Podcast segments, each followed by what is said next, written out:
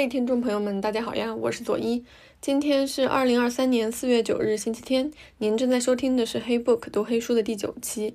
今天呢，我们来聊一聊阿尔巴尼亚作家 Ismail Kadri 的另一部长篇小说《梦幻宫殿》，也叫《梦宫》。这本小说发表于一九八一年，它刚刚发表的时候就被阿尔巴尼亚当地政府列为禁书，查封了。嗯，那从阿尔巴尼亚的历史，我们可以了解到，奥斯曼帝国从十五世纪初他就开始统治阿尔巴尼亚，直到一九一二年年底，阿尔巴尼亚才独立，经历了将近五百年的统治。那阿尔巴尼亚这个国家独立过程也相当的艰难，巴尔干半岛的战争问题也是众所周知的。然后一战、二战的过程当中，阿尔巴尼亚的处境也非常的艰难。大家有兴趣可以去了解看看，我在这里就不再赘述了。这本书本身它带有非常浓厚的政治色彩。嗯，在读完这本书之后，我最大的感受就是，由于先前少部分读者的评论和类比。其实让我对这本书存在了一个很大的误解。这个误解呢，就是在读这本书之前，我了解到它是一本反乌托邦小说，而且评论界也公认为这本书可以和卡夫卡的《城堡》和乔治·奥威尔的《一九八四》这些经典的名著相媲美。但是呢，读完之后我就有点疑惑。当然，也是这本书再一次警醒我来思考这个问题。就好像我们总喜欢给所有的东西分类，在我们小升初考试、中考、高考、考研这些试卷里面，文学流派它总是一个非常非常重要的考点。就好像把这些作者和作品分到这个类别里面，我们就能够做些什么了不得的事情。在基础教育阶段，我能理解，就这样的分类习惯是为了让我们用有限的时间，最大程度去记住文学的时代特征。就比如汉乐府和元杂剧，然后什么 The Lost Generation、The Angry Young Man、The Beat Generation 等等，我们需要这样的一些分类，让我们从宏观常识的角度去理解文学。当然，它更多的是从文学史的角度出发的。现在走出课堂和考试，我越来越发现这种常识教育的问题是，让我们总是习惯有这样的分类思维方式，而且长久以来，我们会很容易觉得这种分类习惯是一种极好的逻辑思维的表现。久而久之，我们至少是我，就慢慢的很容易去忽略所有分门别类的东西当中的个体。尽管可能我们也会很幸运，会遇到一些老师啊，他们会反复提醒我们，虽然这几位诗人他在同一个流派之中，但是他们其实有很大的个体差异。但是那种从群体标签识别个体的思维惯式，还是一直长久陪伴着我们。读完了《梦幻宫殿》，我就更鲜明地感受到同一类型的小说，它们之间有多大的差别，也因此让我更加谨慎去对待自己的文学常识的储备。那本期播客我就想谈一谈《梦幻宫殿》它的特别之处。首先呢，从篇幅上来说，这本书不长，可以说是非常短，故事结构也十分简单。它就是讲了在帝国统治时期成立了一个机构，叫塔比尔萨拉伊，也就是梦幻宫殿。梦宫，这就像卡夫卡的城堡一样，具有那种很高的威严。一般人呢，他进不去这座宫殿。嗯，这整本书呢，从表面上就是讲了主角马克阿莱姆他第一天去梦宫上班，一直到最后他升职成为梦宫主管的故事。那这样一个简单而短小的故事，它的结构巧妙在哪里呢？我觉得最巧妙的地方就是主角的身份设置。主角马克阿莱姆是库普里利家族的人，不过他不姓库普里利，他的妈妈姓库普里利。正好他的父亲也死了，他就由母亲一手养大，也就跟着母亲常年和库普里利家族的人来往。那这个库普里利家族呢，是拥有将近四百年历史的阿尔巴尼亚贵族。那其实从帝国统治和被统治地区的关系来看，本身库布里利家族和帝国，以及库布里利家族和被统治的国民这三者之间的关系就非常的微妙。小说其实花了很大的篇幅来阐述这个家族它所处的一种地位和困境。原文是这样写的：尽管在一般人看来，马克阿莱姆的职业问题会显得不可思议。但在那些稍稍了解该家族历史的人眼中，情形就截然不同了。将近四百年来，库普里利家族似乎注定逃脱不了荣辱参半的命运。如果说他的编年史记载了众多高官、国务秘书、地方长官和首相的荣耀，那么他也讲述了同样数目的家族成员如何心身陷囹圄、遭到斩首或索性失踪的厄运。我们库普里利家人库特三位舅舅中最小的那位半开玩笑地说。仿佛生活在维苏威火山脚下的居民。每当火山爆发，这些居民便会被灰尘掩盖。我们也有着同样的命运，生活在君主的阴影之下，时常会被他打倒在地。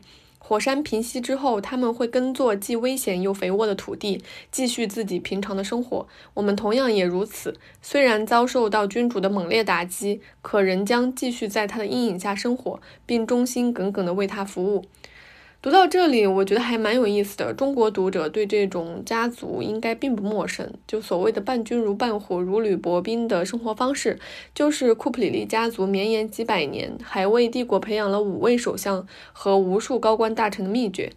而且，现存的库普里利家族成员对自己的生活状况。生存困境都保持十分清醒的状态。小说的主角马克·阿莱姆就是在这样的家族中长大。到了快要成家立业的时候呢，家族成员就聚在一起商量他到底应该从事什么职业比较好。法官、外交官、将军等等都讨论了一个遍。反正因为家族势力，他想干什么就可以干什么。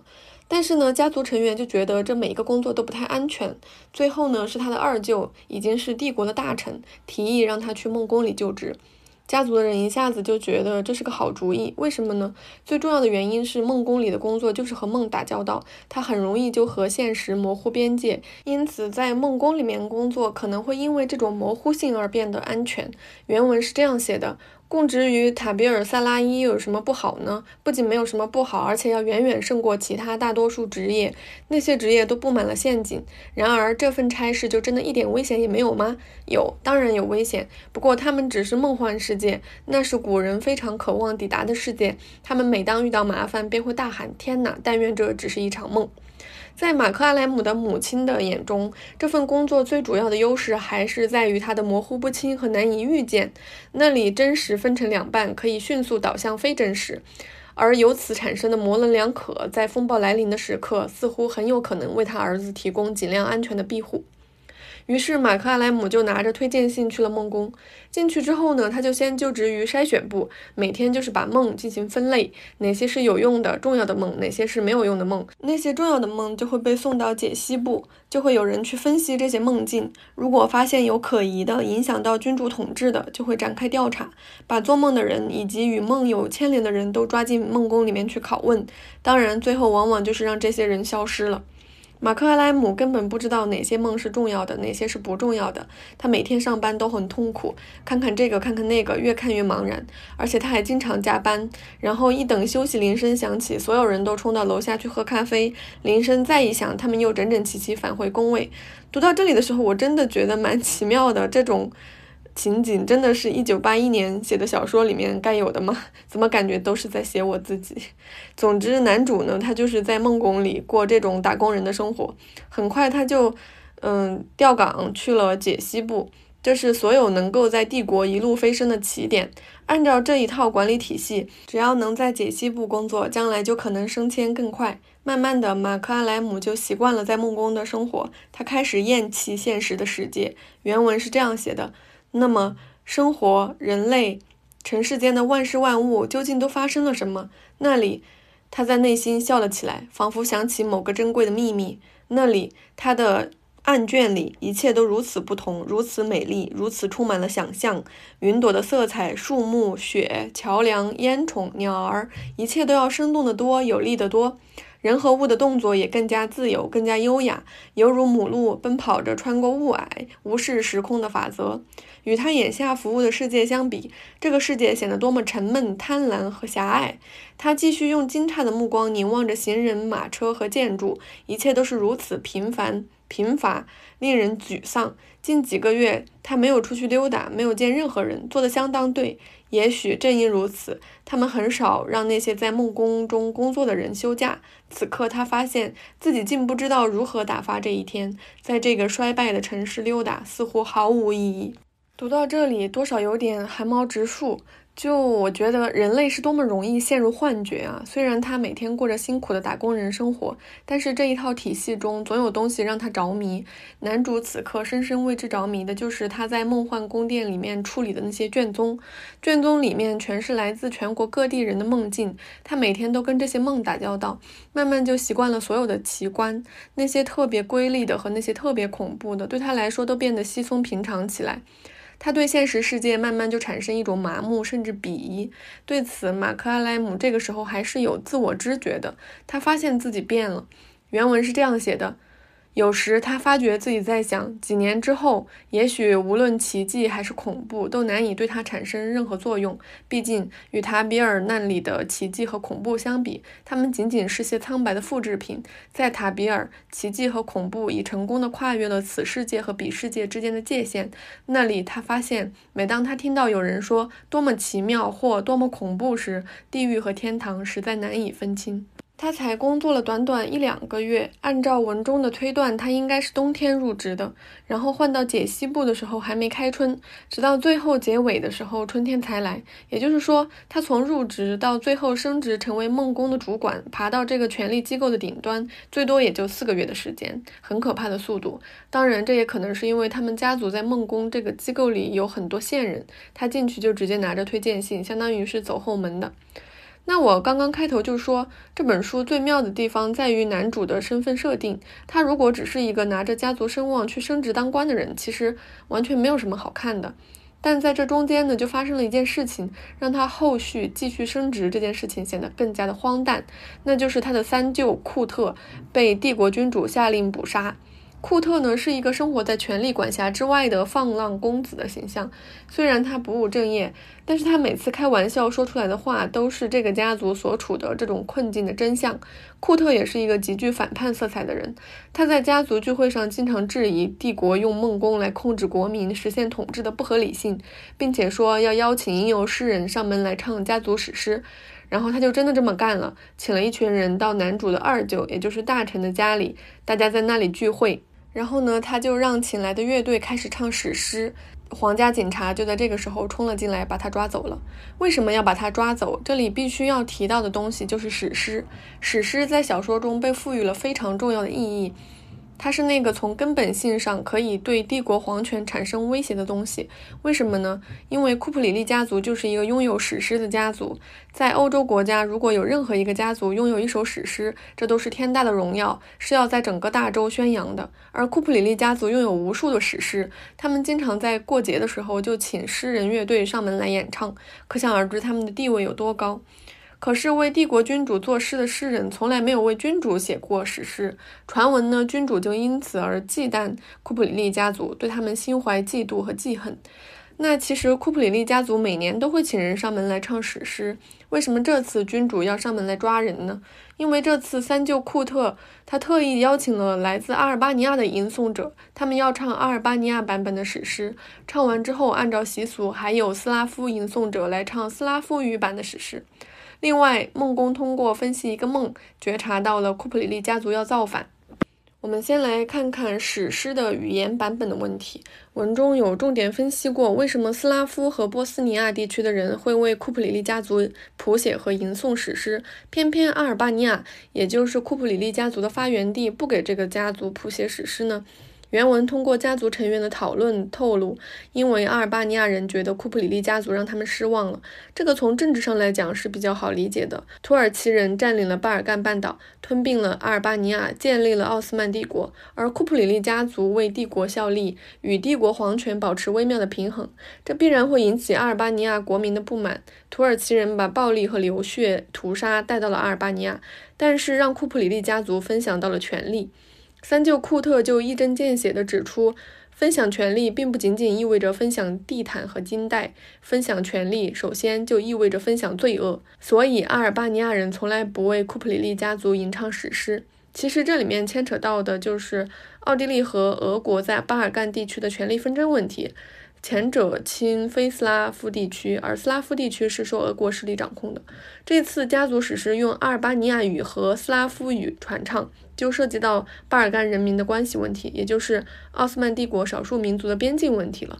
另一个原因呢，就是梦境的解析。这个梦境的细节是。桥边一块荒地，那种人们扔垃圾的空地，在所有废物、尘土和破碎盥洗盆的中间，有一件稀奇古怪的乐器，完全在自动演奏着。一头公牛仿佛被乐声逼疯了，站在桥边吼叫着。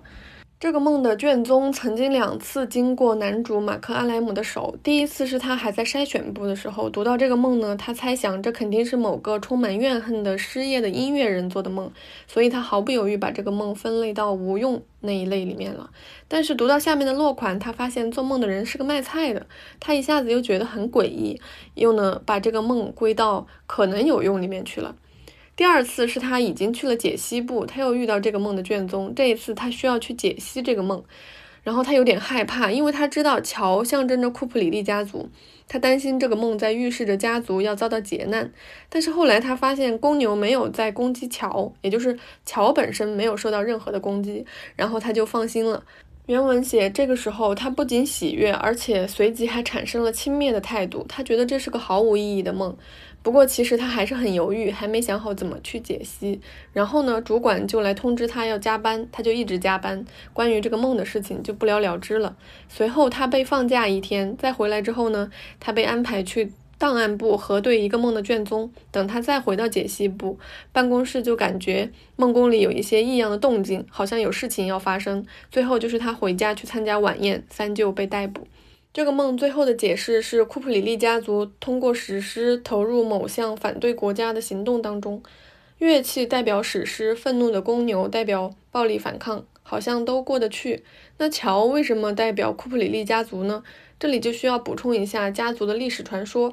传说库普里利这个姓氏就是从阿尔巴尼亚的单词乌拉转译而来，意指阿尔巴尼亚中部的一座三拱桥。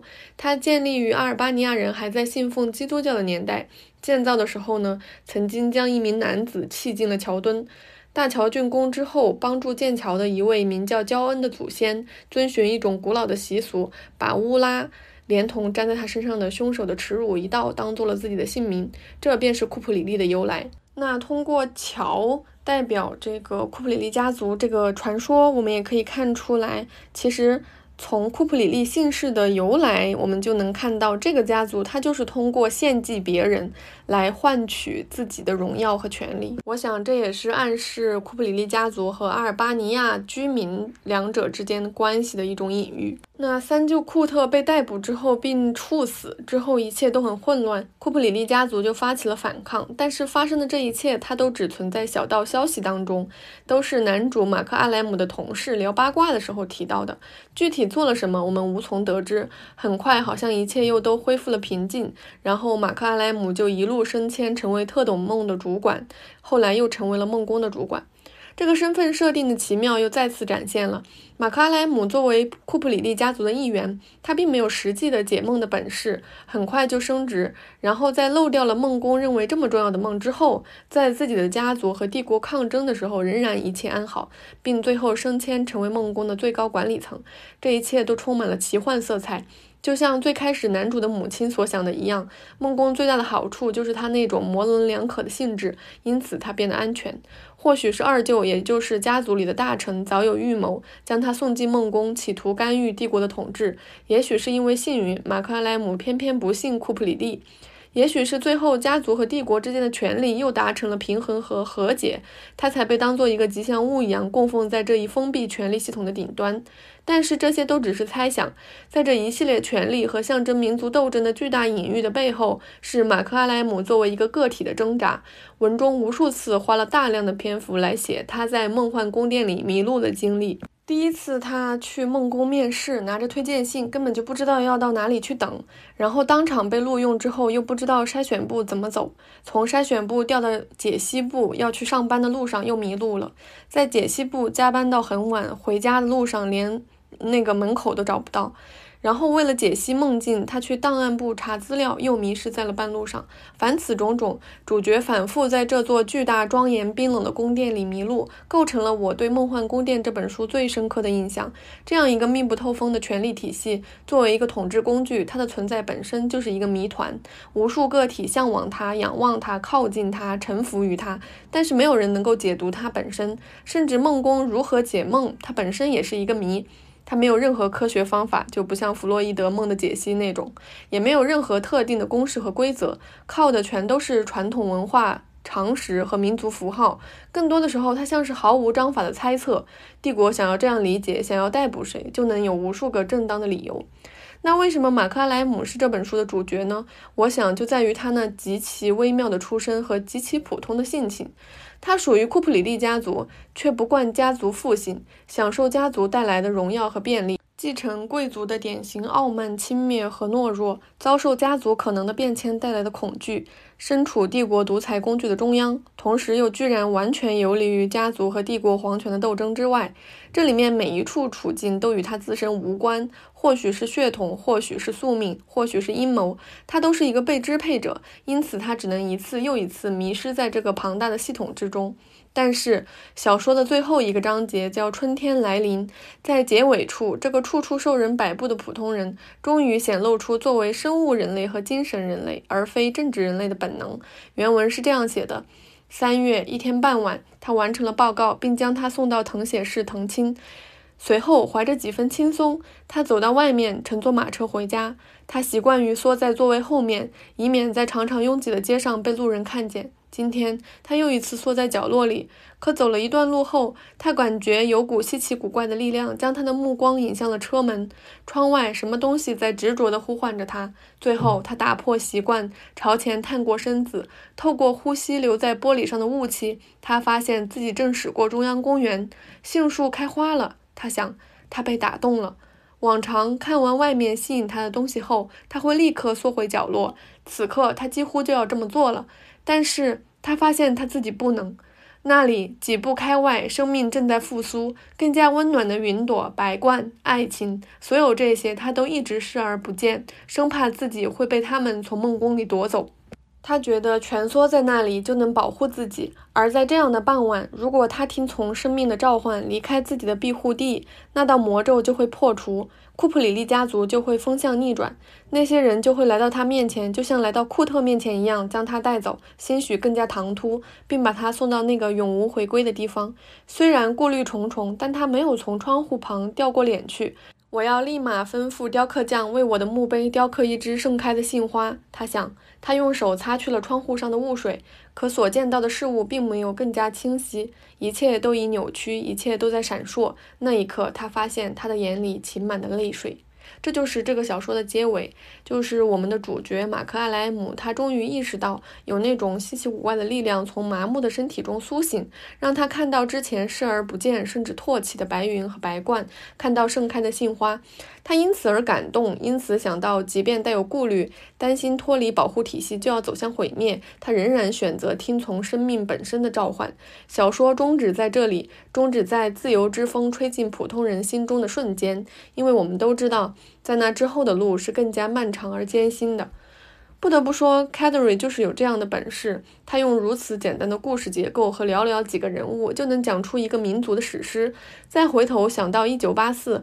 我很多年前读的这本书，现在很多细节都想不起来了。但是印象最深的还是一九八四中间大篇幅的政治条例，不管是大洋国本身的政治条例，还是旁白自己分析和抒发的部分，大段大段的条例给人以窒息感，让我们从里到外感受到政治的无孔不入。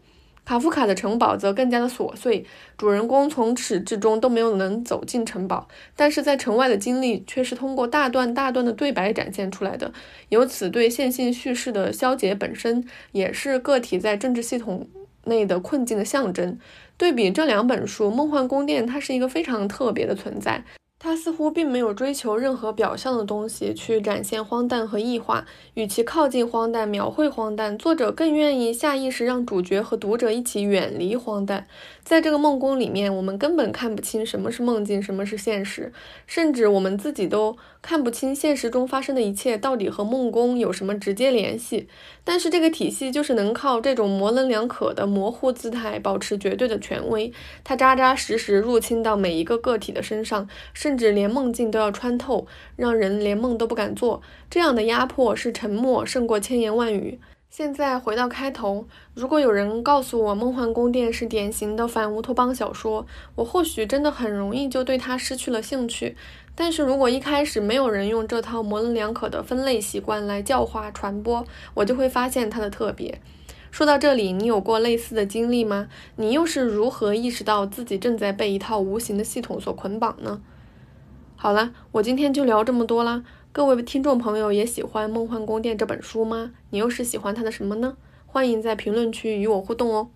下一期我将聊聊余华的小说《第七天》。下周末我们不见不散。